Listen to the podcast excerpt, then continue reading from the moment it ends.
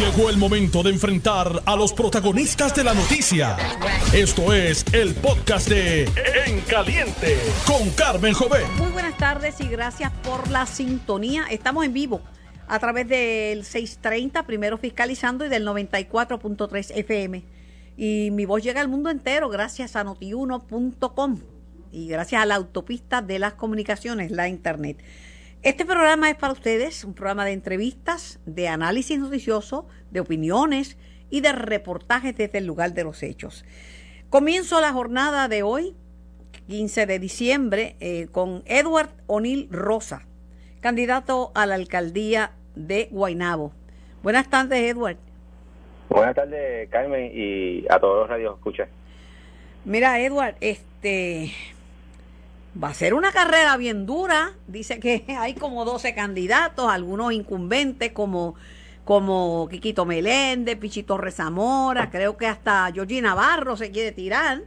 Y ¿cómo tú te sientes ante una competencia tan férrea?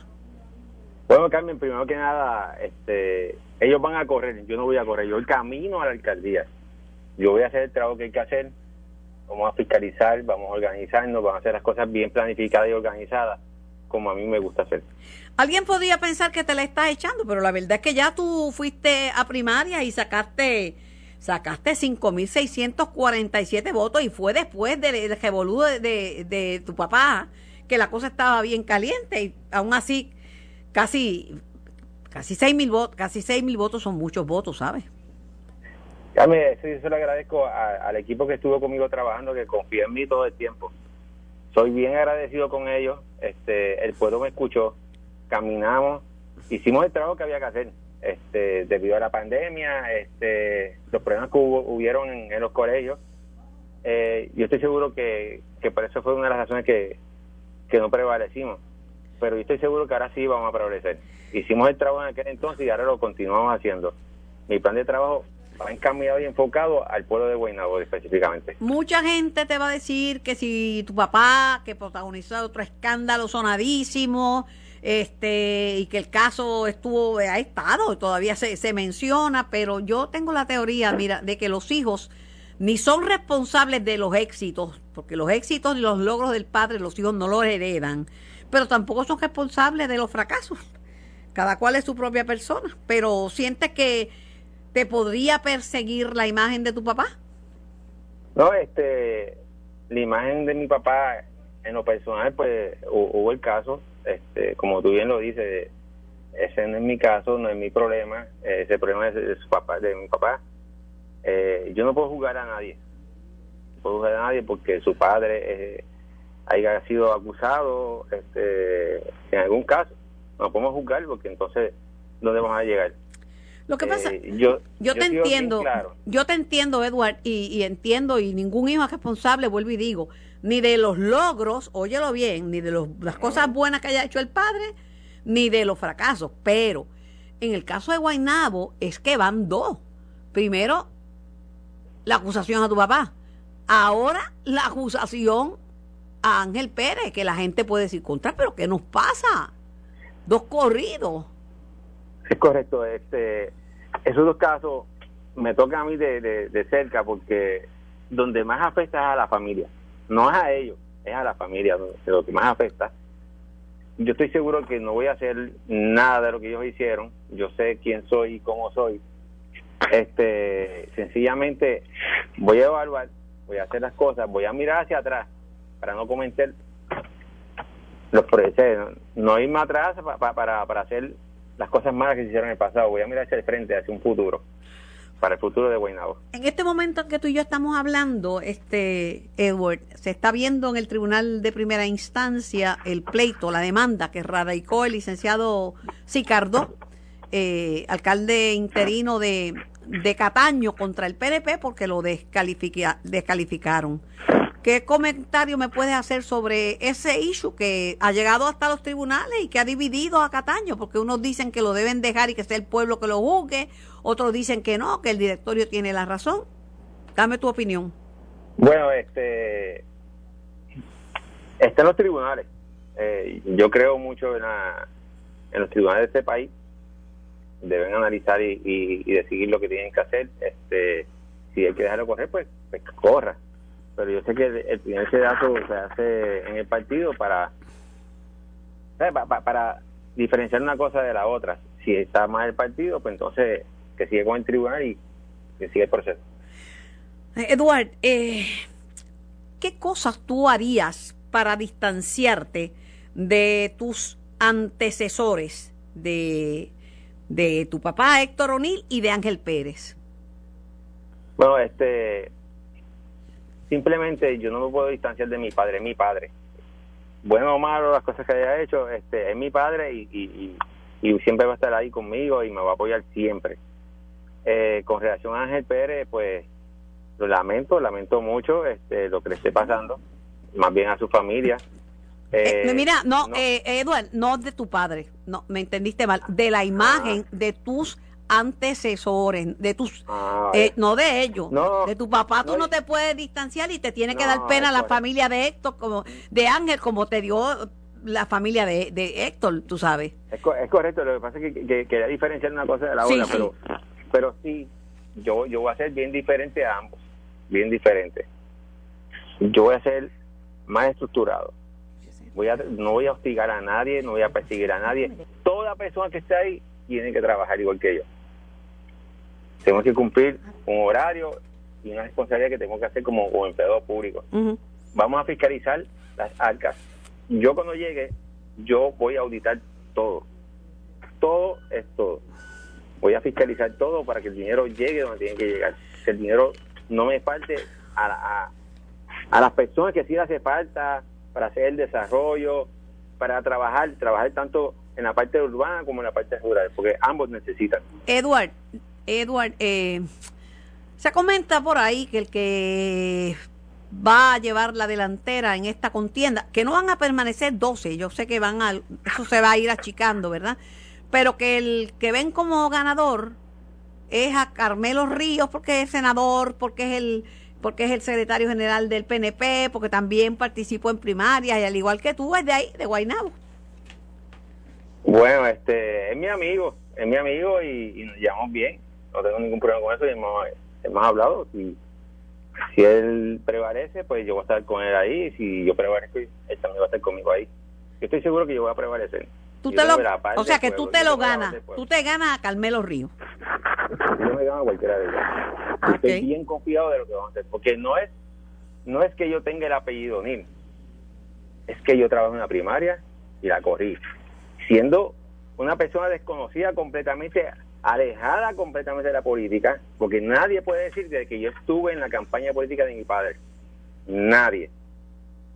Corrimos, no tuvimos ningún político mirado Fuimos únicamente nosotros y sacamos un cuarenta y pico por ciento de, de, votos versus él, que es un candidato con muchos años y tuvo una primera con Ángel, que Ángel todavía no era alcalde y cogió una pera. Bueno, pues te agradezco tu participación, eh, eh, Edward. Vamos a seguir muy de cerca lo que ocurra en estos en estos municipios, tanto en Guaynabo como en Cataño. Linda tarde y muchas felicidades en esta Navidad. Muchas gracias, Carmen, y buenas tardes. Bueno, estamos en vivo, ya lo escucharon, Eduardo O'Neill Rosa, expresándose sobre lo que él cree que son sus fortalezas de cara a la, a la elección especial en, en Guaynabo, que como digo, hay muchos candidatos, pero eso se va a ir, eh, se va a ir haciendo más pequeño. Eh, mujer que me escuchas, quiero hablar contigo. Ahora que pasas más tiempo en casa, ¿has visto patrones de violencia de género por parte de tu pareja? Mira, es importante que tomes acción a tiempo, porque es posible salir de una relación de violencia de género. Planifica tu escape. La oficina de la Procuradora de las Mujeres sirve de enlace y coordina los servicios para que tú puedas hacer de una manera segura esa salida, ese escape de una relación de violencia de género. Asegurarte que lo hagas de una manera efectiva, eso te promete la oficina de la Procuradora de las Mujeres. Llama al 787-722-2977. 722-2977. Oficina de la Procuradora de las Mujeres. Vamos a todas por ti. Tengo en línea al amigo doctor Miguel Colón, infectólogo y recuperado de COVID-19. Buenas tardes, doctor Colón. Felicidades. Sí, buenas, buenas tardes, Carmen. Felicidades a ti también. Qué bueno. ¿Cómo está todo? Pues mira, yo estoy feliz, estoy viva, achacosa, pero viva. Estoy feliz porque mi país ha atravesado esta pandemia con, con gallardía, los profesionales de la salud dando lo mejor de ustedes y la gente cooperando, ¿verdad? Con su vacuna y siguiendo, la inmensa mayoría siguiendo las reglas de, de seguridad. Así que miro, yo miro a otros lugares del mundo donde la, situación es distinta, donde aún que quisieran vacunarse no tienen vacunas. Así que dentro de la circunstancia, optimista, Miguel. Sí, definitivamente. Nosotros hemos dado cátedra de verdaderamente con la vacunación, el porciento de vacunación que tenemos los puertorriqueños, el uso de mascarillas, el distanciamiento social dentro de todo, ¿verdad? Y el lavado de manos. Nosotros hemos dado cátedra y por eso hemos, hemos bajado a, a, la percentila que tenemos ahora de positividad, que es excelente, o por lo menos muy buena. Así que sí, definitivamente estoy 100% de acuerdo contigo. Lo que pasa, eh, Miguel, que estamos enfrentando otro escenario. Tenemos que empezar de cero, porque ya sabemos que tener dos vacunas no es estar vacunado. Ante la presencia de Omicron y las variantes que surjan, porque mientras no haya vacunas para esos países pobres que te mencioné, van a surgir variantes. Este, para Omicron hay que tener la tercera dosis y esa tercera dosis no se le está poniendo la gente.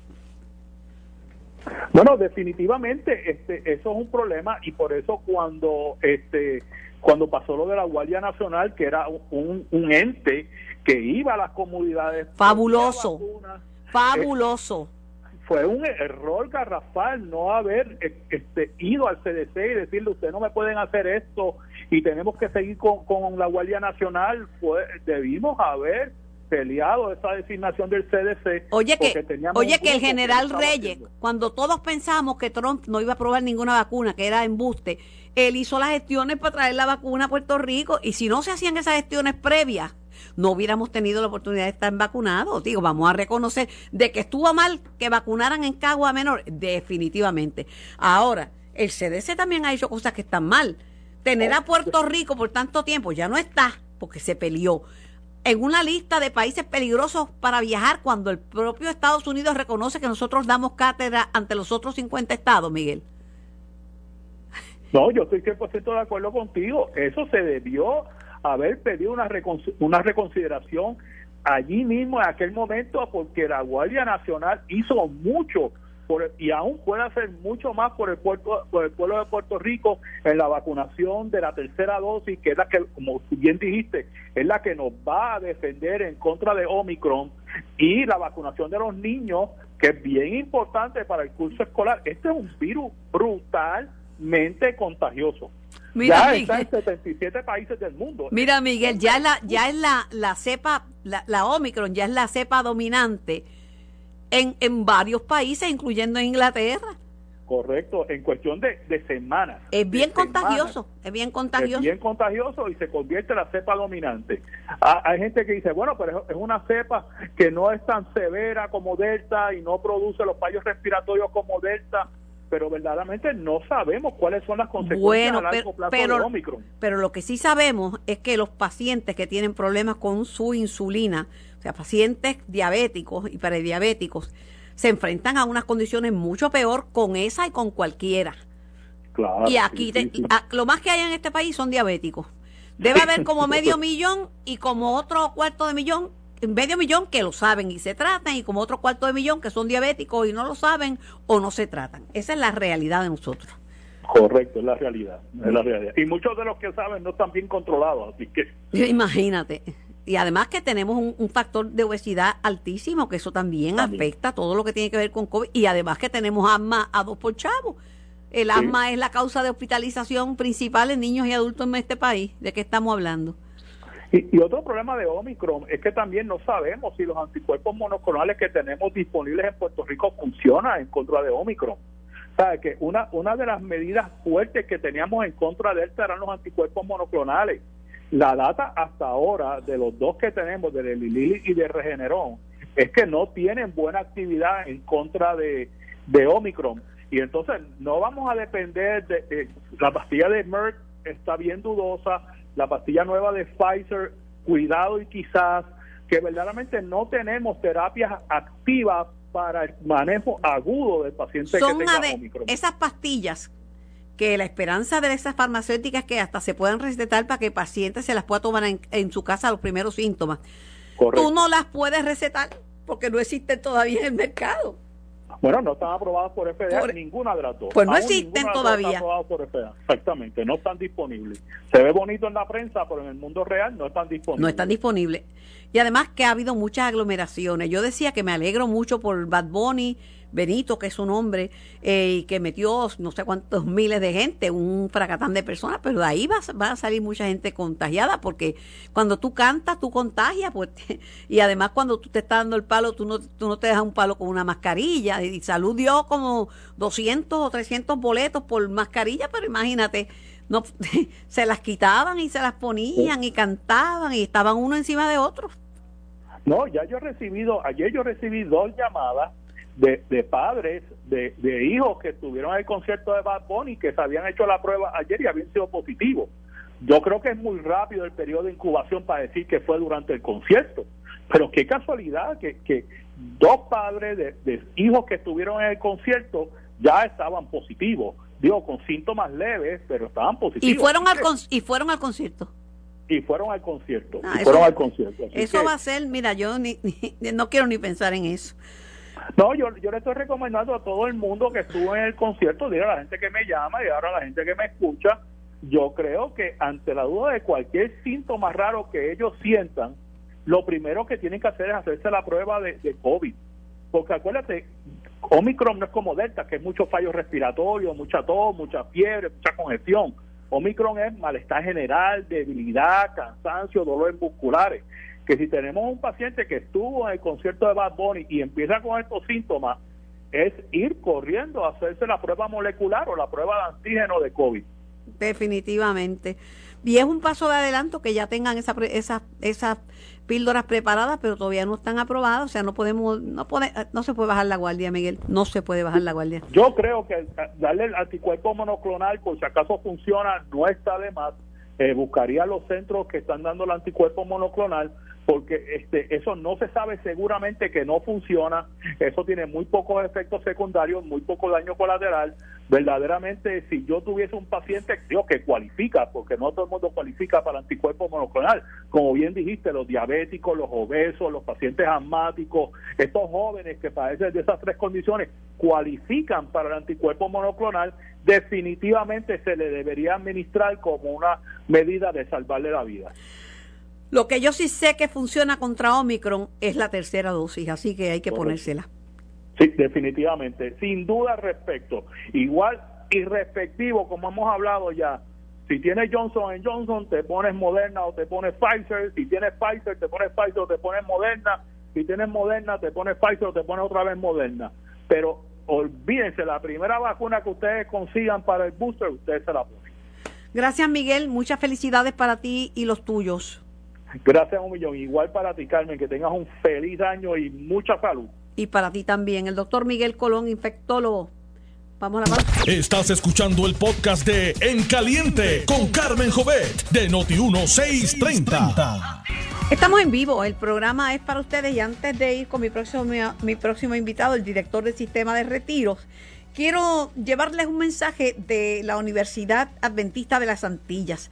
La Universidad Adventista de las Antillas está celebrando con orgullo 60 años de vida y la nueva identidad de marca. Ahora son Antillian University, un mundo de oportunidades para crecer y servir en Antillian University, en Mayagüez, siguen comprometidos con guiar a nuestros estudiantes para que puedan enfrentar con éxito los retos y crecer profesionalmente y convertirse en agentes de cambio en nuestra sociedad. Por eso estudiantes de Puerto Rico y otros 29 países nos escogen como su universidad. Síguelos en las redes como Antillian University. Antillian University, la fe y el conocimiento los hace grandes. Bueno, tengo a el director del sistema de, retiro, licenciado Collazo. Buenas tardes, eh, licenciado Collazo. Buenas tardes, Carmen, y muy buenas tardes a todos los que nos sintonizan en esta hora. Muchas felicidades para usted y para los suyos. Igual para ti. Ayer hubo una protesta bastante grande de los policías. Usted sabe que los policías están bien molestos y están amenazando porque dicen que todos dicen que todas las administraciones este, le han fallado. Y entonces ahora esta administración le está ofreciendo el plan de salud del gobierno, le aumentaron el salario 30% y le están ofreciendo otras ayudas, pero ellos quieren un retiro digno. Eso es lo que ellos quieren, un retiro digno. Y le echaron, y le echaron que yo oí a varios líderes echándole los 20 a usted. Sí, ciertamente Carmen, eh, eh, eh ¿verdad? Eh, la administración que, que le falló a los policías fue la que aprobó la ley 3 de 2013 la ley que les redujo el retiro eh, y otros beneficios como, como el, la contribución de 100 dólares mensuales para el plan de salud, los bonos y otros tipos de beneficios. Eh, así que Ciertamente de ahí es que surge la problemática de retiro de la policía, de que antes se iban con un 75, 65% y hoy pues se van con un 30, un 40, un 25 dependiendo los años de servicio cotizado. El, la administración del gobernador Pierre Luis y Carmen desde el día uno ha estado eh, comprometido, eh, ¿verdad?, con eh, mejorar el retiro de los policías y buscando alternativas. Eso desde el día uno hemos estado en, ¿verdad?, en, auscultando alternativas. Ciertamente, aquí el impedimento ha sido la Junta de Supervisión Fiscal. Eh, sabes que se aprobó la Ley 81 de 2020, pero que Además de mejorar el retiro para los policías, esa ley contemplaba otros servidores públicos de alto riesgo, como bomberos, oficiales correccionales, entre otros. Así que la Junta de Supervisión Fiscal se ha opuesto, ¿no? Eh, y tenemos la realidad, ¿no? De la Junta de Supervisión Fiscal, se ha opuesto a la implementación de esa ley. No obstante, nosotros hemos estado en comunicaciones constantes con la Junta de Supervisión Fiscal, demostrándole y, y auscultando distintos escenarios, distintas proyecciones fiscales y le hemos demostrado la viabilidad de eh, varias opciones, entre ellas eh, la, compra de una anualidad eh, para, para estos policías de la Ley 1 y la Ley 447, que fueron los que se vieron afectados con la Ley 3 2013.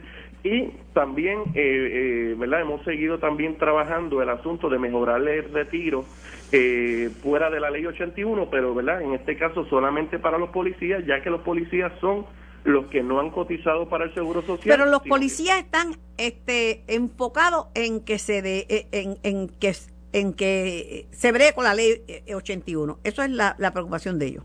Eh, sí, eh, la ley 81, claro, y eh, en esa dirección nosotros hemos continuado haciendo los esfuerzos, Carmen, con la Junta de Supervisión Fiscal.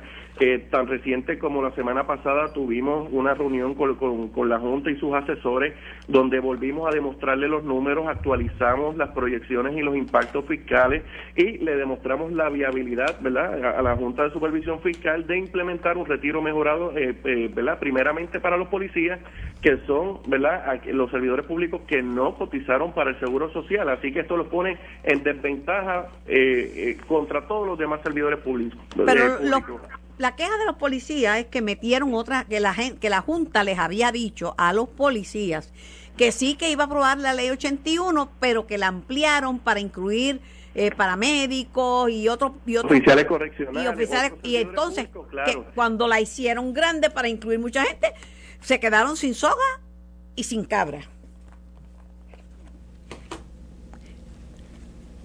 ¿Me escucha, Collazo? No lo tengo en línea, Nelson. Sí, se me cayó de línea. Sería muy fuerte la pregunta. Porque lo que pasa es que eso es, esa es la queja. La queja de los policías es, la Junta nos dijo que iba a aprobar la ley 81, que es lo que nosotros queremos, pero la ampliaron para incluir mucha gente paramédicos, oficiales de corrección, eh, creo que hasta gente del 911 incluyeron un montón de gente. Y cuando se hizo tan grande el número, pues entonces la Junta dijo que no. Ese es el sentir de, los policías y esa ha sido, esa ha sido la queja constante. De que el gobierno le está ofreciendo otras cosas, lo sé. Pero lo que yo he oído del gobernador de Puerto Rico es que por ahora la ley 81 no va.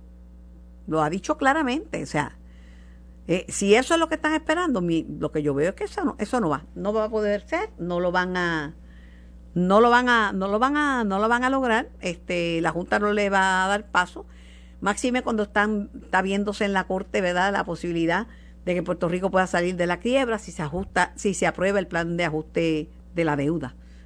El problema serio que, que tiene que tiene que tiene este Puerto Rico y que enfrentan los policías ahora la pregunta también que ellos se hacen es ¿por qué los han engañado? ¿por qué le han dicho cosas que que luego resulta que no son. Es lamentable, es lamentable, pero esa es la verdad. Vamos a hablar con los policías, vamos a hablar con eh, Ismael de la policía. Vamos a hablar con Ismael porque no, no sé qué pasó con la llamada de el director de, del retiro, que estábamos conversándolo más bien, pero se cayó. Este, varios sindicatos eh, protestaron en el día de ayer y se quejaron y la amenaza es que podría haber unos, una huelga de brazos caídos en la policía. Ah, está de nuevo collazo. que se cayó la llamada, Carmen. No, no fue que fue muy fuerte la pregunta y se desmayó ni nada de eso, no. No, no, para nada, Carmen. Nosotros hemos, eh, como te estaba diciendo, hemos estado trabajando sin descanso para lograr el retiro eh, mejorado para todos nuestros policías. Eh, eh, volvemos, hemos estado en conversaciones con la Junta de Supervisión Fiscal.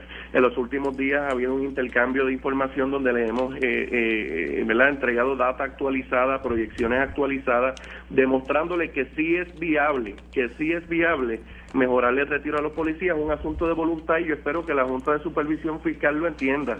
Así que eh, eh, que los policías no tengan la más mínima duda, Carmen, de que próximamente vamos a estar anunciando que por fin hemos logrado eh, ¿verdad? los acuerdos necesarios para darle a los policías el retiro digno que tanto han reclamado y que sin duda se merecen. Esa es la política pública del gobernador y yo estoy seguro que el gobernador y nosotros, todo el equipo. Pero el gobernador, había, el gobernador, el gobernador había dicho, Collazo, y yo lo oí, que por ahora no era viable aprobar la ley 81.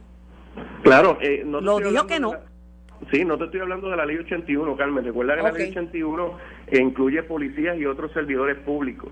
Nosotros estamos ahora en, conversaciones con la Junta de Supervisión Fiscal presentándole propuestas y alternativas dirigidas solamente a los policías. Así que ahí no, ahí no estamos hablando de la ley 81, estamos hablando de alternativas realistas dirigidas a la policía que son fiscalmente viables. Así que en ese sentido yo espero que la Junta de Supervisión Fiscal, que ya tiene toda la información, que ya tiene toda la data que nos han solicitado, de una vez y por todas le dé paso a estas medidas que les hemos presentado eh, que, son varias alternativas, entre ellas las anualidades, en lo segundo, eh, ¿verdad? El retiro mejorado de, del 50 a 55% a través del PayGo. Así que las alternativas están ahí. No nos hemos detenido, no nos hemos olvidado del asunto, lo trabajamos a diario Así que es un asunto, Carmen, eh, de, tiempo. Eh, yo, estoy convencido y confiado de que próximamente le vamos a poder estar anunciando a los policías que el retiro digno que tanto han reclamado y se merecen, pues va a ser una realidad. Ese es el compromiso del gobernador y ese es el compromiso de todos nosotros. Ayer estaban como agua como para chocolate porque el gobernador no lo recibió. Yo entiendo, eh, Carmen, puedo entender eh, la molestia eh, de los policías con el recorte que sufrieron en el 2013.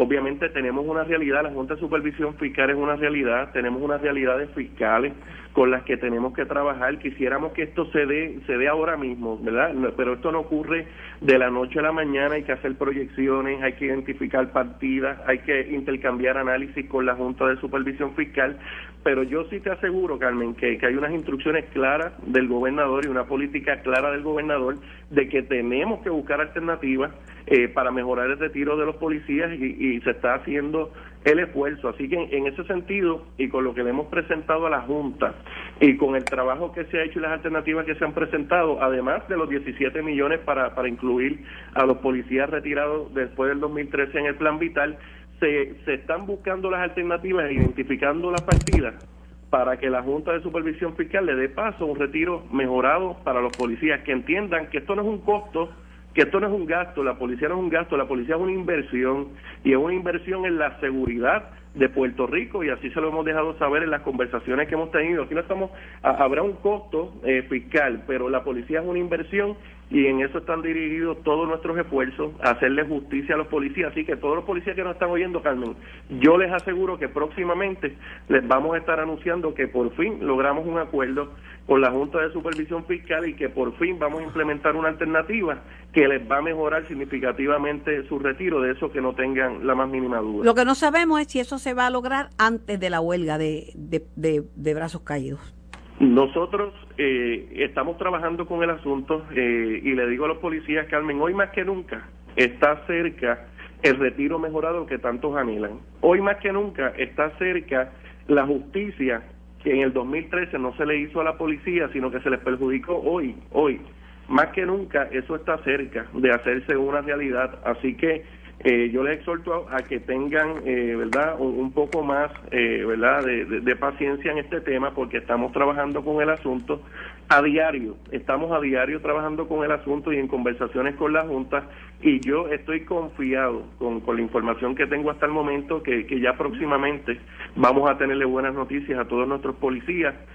yo personalmente soy pro policía, el gobernador también, eh, y le vamos a hacer justicia. Es una alta prioridad para este gobierno mejorar las condiciones de retiro de todos nuestros policías que se lo afectaron en el 2013. Gracias, Collazo, por participar en el programa. Linda tarde. Igual para ti. Bueno, tengo a Ismael del Sindicato Puertorriqueño de Policía. Ismael, buenas tardes. Saludos, Carmen, a ti, a toda la audiencia de Noti1, al licenciado Collazo, que recién termina su intervención. Muchas bendiciones y muchas felicidades para todos. Ismael, me gusta lo que dijo Collazo. Carmen, estoy, no, no, no tuve la oportunidad de escucharlo completo. Me, porque me gusta, me gusta. Hazme un resumen, hazme un resumen de lo Chacho, él dice que se, que se compromete públicamente con los policías que tiene el respaldo del gobernador que está comprometido, que le presentaron un plan a la Junta, que van a bregar con el retiro, no la ley 81, porque esa ley, ley al inflarla, al meter tanta gente, no pasó, porque cuando eran policías solamente, pues era una cosa, pero después que entran gente que también lo merecen, tú sabes, guardias correccionales, paramédicos, pues eso no, pero él dice que, que estamos más cerca que nunca de poder garantizar el retiro digno a los policías me lo acaba de decir, que están en conversaciones con la Junta y que están buscando las partidas para hacer eso realidad, porque saben que lo que los policías piden es justo. Ese es el resumen. El licenciado, Luis Collazo es un excelente funcionario, Carmen. Eh, no, eh, ese es un tipo, ese es un tipo decente. Yo lo conozco y te digo, ese es un tipo decente. He tenido la oportunidad de estar eh, bastantes, bastantes ocasiones reunido con el licenciado Luis Collazo y tengo esa, esa impresión del licenciado Luis Collazo. Este, Perdóname, cuando yo le dije, porque tú sabes que yo he hablado con todos ustedes y entiendo la causa y me sé sus necesidades de memoria, te las puedo repetir toditas, de memoria, por todo lo que he hablado con todos los líderes de la policía. Eh, le dije, mire, lo que pasa es que los policías sienten que todas las administraciones le han fallado. Y me dijo, Carmen, todas no en el 2013 cuando pusieron la ley 3 que le redujo todo a los policías, esa fue la falla, pero yo no estaba ahí, eso es lo que me dijo. definitivamente, definitivamente, Carmen. Mira, vamos un poquito más atrás. El reclamo de los policías no ha cesado y no va a cesar hasta tanto. Esto, eh, todas estas palabras, eh, todas estas palabras de compromiso, todas estas palabras de planes, se conviertan en realidad, Carmen. Eh, ¿Por qué? Porque eso es lo que han venido recibiendo los policías, palabras, compromiso, tenemos este compromiso. Mucha gente con compromiso, ¿ok? Pero todavía no han recibido nada. Y yo te estoy transmitiendo, Carmen, cuál es el sentir de los policías. Fíjate que qué bueno hubiese sido que ayer en donde cuatro mil y tantos policías se lanzaron a la calle y fueron a tener ese acercamiento con su comandante en jefe. Qué bueno hubiese sido que sabiendo que los policías iban para allí porque esto estaba y había sido anunciado a la salvedad, qué bueno hubiese sido que allí el señor gobernador hubiese estado esperándolos con su equipo económico Ismael, fue lo fue lo primero fue lo primero que le dije a Collazo ¿ok? Claro. Claro. Fue lo primero fue una que le enorme Collazo. falla. Fue una enorme falla, Carmen, porque lo menos que lo menos que, que, que debió haber ocurrido fue eso, que el señor gobernador recibiera allí a los policías, que le pudiera transmitir el mensaje de lo que se está haciendo. Yo sé, Carmen, que se están haciendo cosas. Yo lo sé porque he tenido comunicación con parte del equipo económico del gobernador. Pero los policías, a, a Ismael Rivera y a ninguno de los líderes gremiales le corresponde decirle a los policías qué es lo que está haciendo el gobierno. Quien tiene que transmitir esa información a los policías es el propio gobierno. Como te digo, lo excelente hubiese sido que Pero si es que yo te, le- pero si es que yo te entiendo, Ismael. ¿Tú te crees Claro. que yo no Entonces, entiendo perfectamente el alcance de lo que tú dices? Al no ocurrir eso, Carmen, ¿cómo tú crees que se sintieron ayer los policías? Agallaos. Se agallaron. Claro, eso es echarle leña al fuego, Carmen, eso es echarle leña al fuego. Y una de las de las cosas que nosotros pretendíamos con ese diálogo ayer era precisamente, Carmen, en vez de echarle leña al fuego, echarle agua, que esos ánimos, que esos ánimos bajaran, que los policías se sintieran seguros de que aquí no es solamente un compromiso, sino que se están tomando las acciones de forma responsable para que esto pueda tener un final feliz. Pero eso ayer no ocurrió. Sería que se asustaron cuando vieron esa multitud, porque había muchos policías, ¿sabes, Ismael? No eran dos ni tres. Pero, pero fíjate, nadie tiene que asustarse porque si de algo, ha- si de algo han dado cátedra al manifestarse, eh, han sido los policías que lo saben hacer en orden, en respeto eh, de lo que ellos representan, que es la ley y el orden. Así que mira, allí habían compañeros trabajando en las vallas, allí nadie fue a exasperarse, a gritarle improperio, al contrario, lo primero que hicimos fue agradecerle su servicio, el trabajo que estaban haciendo y, y dejarles saber que estábamos allí también por ellos y ellos perfectamente lo entienden porque todos somos policías. Así que na- no había que tener temor, lo que No, tenía yo no, que haber eh, yo, yo, es, esa soy yo. lo que especu- tenían que tener era la... Claro, pero, pero lo que soy yo que tener- especulando, yo no digo que esa sea la razón, Claro, soy yo de mi claro, mente, pero- tú sabes. pero yo especulando, y no especulando, sino siendo eh, eh, más, más claro, ¿verdad? Porque conozco, ¿verdad? Lo que tenían que estar era alegre, que los policías fueron allí, que fueron a dialogar con ellos, que fueron a recibir información y que esa información pudo haber evitado que los ánimos de los policías eh, hubiesen hubiesen menguado si se lo hubiese transmitido a través del gobernador y de su equipo económico la información de lo que están haciendo. Cuando nosotros salimos de allí, ¿qué tuvimos que decirle a los compañeros policías? Mira, eh, no, no tuvimos contacto con el gobernador. El gobernador no nos recibió. Eh, nosotros agradecimos a la persona que salió, pero ciertamente a quien le correspondía. Carmen, tú sabes que allí todo el mundo va, todo el mundo hace una manifestación, todo hace un alboroto, van allí y ¿quién lo recibe? Lo recibe el gobernador, tiene ese diálogo. ¿Cómo es posible que cuatro mil y tantos agentes estuvieran allí, su comandante en jefe no sacara 15, 20 minutitos para tener un diálogo y ofrecerles a ellos la información de primera mano? Yo creo que eso fue una falla, fue una falla y esa falla...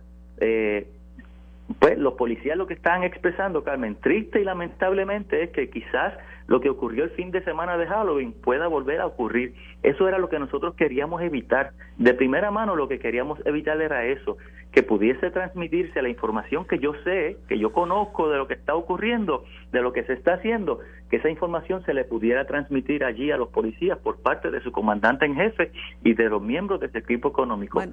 Eso no ocurrió. ¿Por qué? Porque, vuelvo y repito, esa información no nos toca a nosotros, es el comandante en jefe quien tiene que, que ofrecérsela, porque es a quien ellos le, le, le, eh, la van a recibir, eh, porque es el gobierno el que tiene la información y sabe a la saciedad qué es lo que le va a comunicar a los policías.